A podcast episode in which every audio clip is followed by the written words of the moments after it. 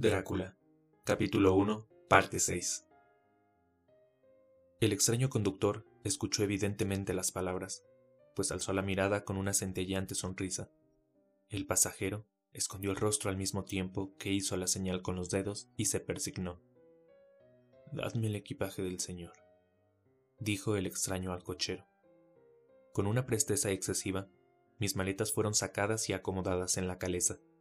Luego descendí del coche, pues la caleza estaba situada a su lado y el cochero me ayudó con una mano que asió mi brazo como un puño de acero.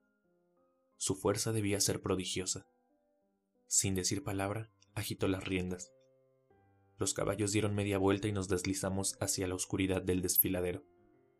Al mirar hacia atrás, vi el vaho de los caballos del coche a la luz de las lámparas, y proyectadas contra ella las figuras de mis hasta hacía poco compañeros, persignándose. Entonces el cochero fustigó su látigo y gritó a los caballos, y todos arrancaron con rumbo a Bucovina. Al perderse en la oscuridad, sentí un extraño escalofrío, y un sentimiento de soledad se apoderó de mí. Pero mi nuevo cochero me cubrió los hombros con una capa y puso una manta sobre mis rodillas, hablando luego en excelente alemán.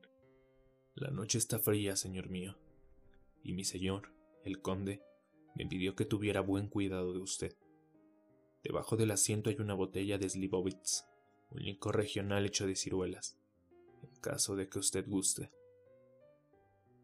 Pero yo no tomé nada, aunque era agradable saber que había un poco de licor. Me sentí un poco extrañado y no menos asustado. Creo que si hubiese habido otra alternativa, yo lo hubiese tomado en vez de proseguir aquel misterioso viaje nocturno. El carruaje avanzó a paso rápido, en línea recta. Luego dimos una curva completa y nos internamos por otro camino recto. Me pareció que simplemente dábamos vuelta una y otra vez sobre el mismo lugar. Así pues, tomé nota de un punto sobresaliente y confirmé mis sospechas. Me hubiese gustado preguntarle al cochero lo que significaba todo aquello pero realmente tuve miedo, pues pensé que en la situación en que me encontraba, cualquier protesta no podría dar el efecto deseado en caso de que hubiese habido una intención de retraso. Al cabo de un rato, sin embargo, sintiéndome curioso por saber cuánto tiempo había pasado, encendí un fósforo y a su luz miré mi reloj. Faltaban pocos minutos para la medianoche. Esto me dio una especie de sobresalto, pues supongo que la superstición general acerca de la medianoche había aumentado debido a mis recientes experiencias. Me quedé aguardando con una enfermiza sensación de ansiedad. Entonces, un perro comenzó a aullar en alguna casa campesina más adelante del camino. Dejó escapar un largo, lúgubre aullido, como si tuviese miedo.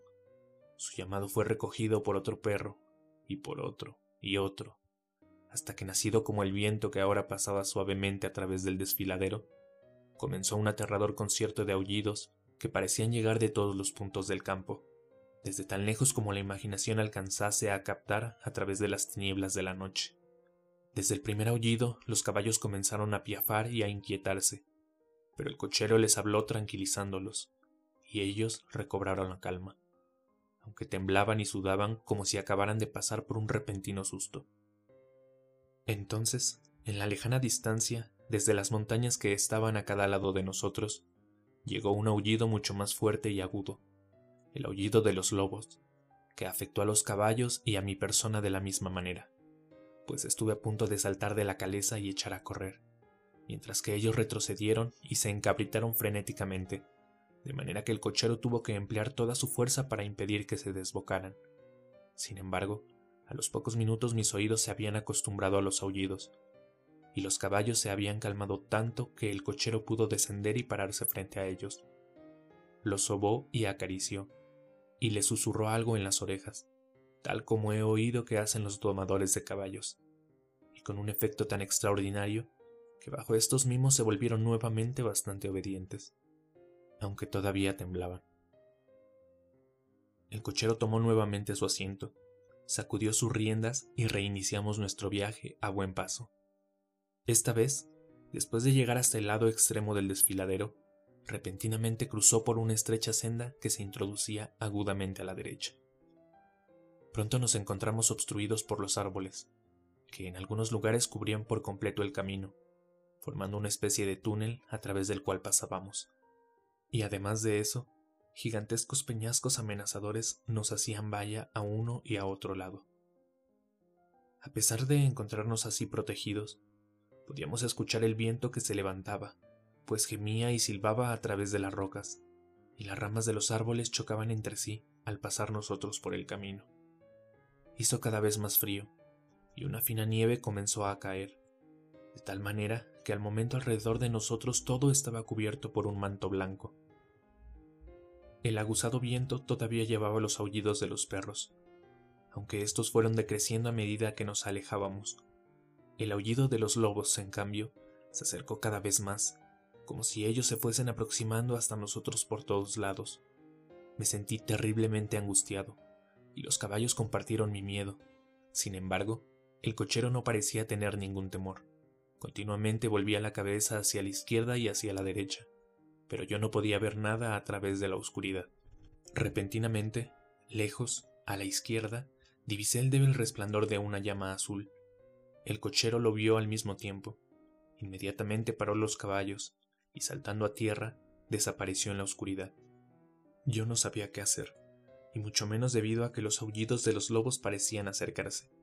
Pero mientras dudaba, el cochero apareció repentinamente otra vez, y sin decir palabra, tomó asiento y reanudamos nuestro viaje.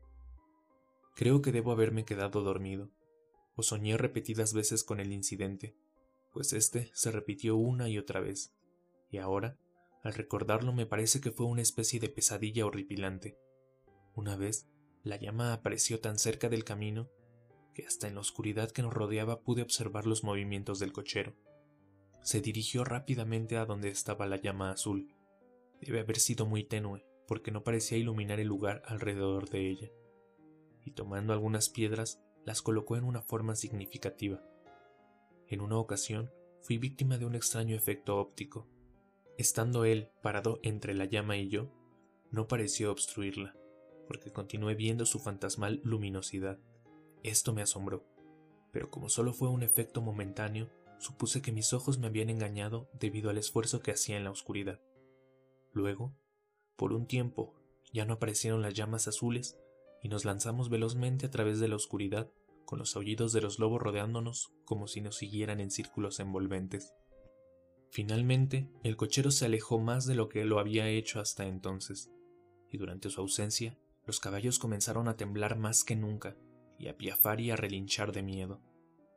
No pude ver ninguna causa que los motivara a su nerviosismo, pues los aullidos de los lobos habían cesado por completo.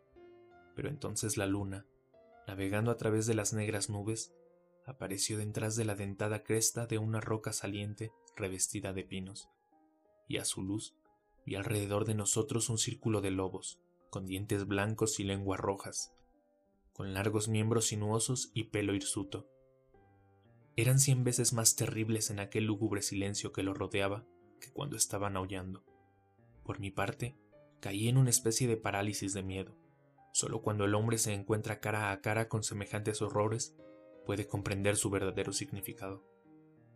De pronto, todos los lobos comenzaron a aullar como si la luz de la luna produjese un efecto particular en ellos.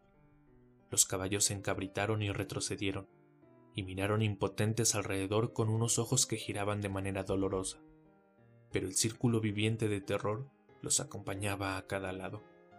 Forzosamente tuvieron que permanecer dentro de él, yo le grité al cochero que regresara, pues me pareció que nuestra última alternativa era tratar de abrirnos paso a través del círculo. Y para ayudarle a su regreso, grité y golpeé a un lado de la caleza, esperando que el ruido espantara a los lobos de aquel lado, y así él tuviese oportunidad de subir al coche. Cómo finalmente llegó es cosa que no sé, pero escuché su voz alzarse en un tono de mando imperioso, y mirando hacia el lugar de donde provenía, lo vi parado en medio del camino. Agitó los largos brazos como si tratase de apartar un obstáculo impalpable, y los lobos se retiraron. Justamente en esos momentos una pesada nube pasó a través de la cara de la luna, de modo que volvimos a sumirnos en la oscuridad. Cuando pude ver otra vez, el conductor estaba subiéndose a la caleza, y los lobos habían desaparecido. Todo esto fue tan extraño y misterioso que fui sobrecogido por un miedo pánico, y no tuve valor para moverme ni para hablar. El tiempo pareció interminable mientras continuábamos nuestro camino, ahora en la más completa oscuridad, pues las negras nubes oscurecían la luna. Continuamos ascendiendo con ocasionales periodos de rápidos descensos, pero ascendiendo la mayor parte del tiempo.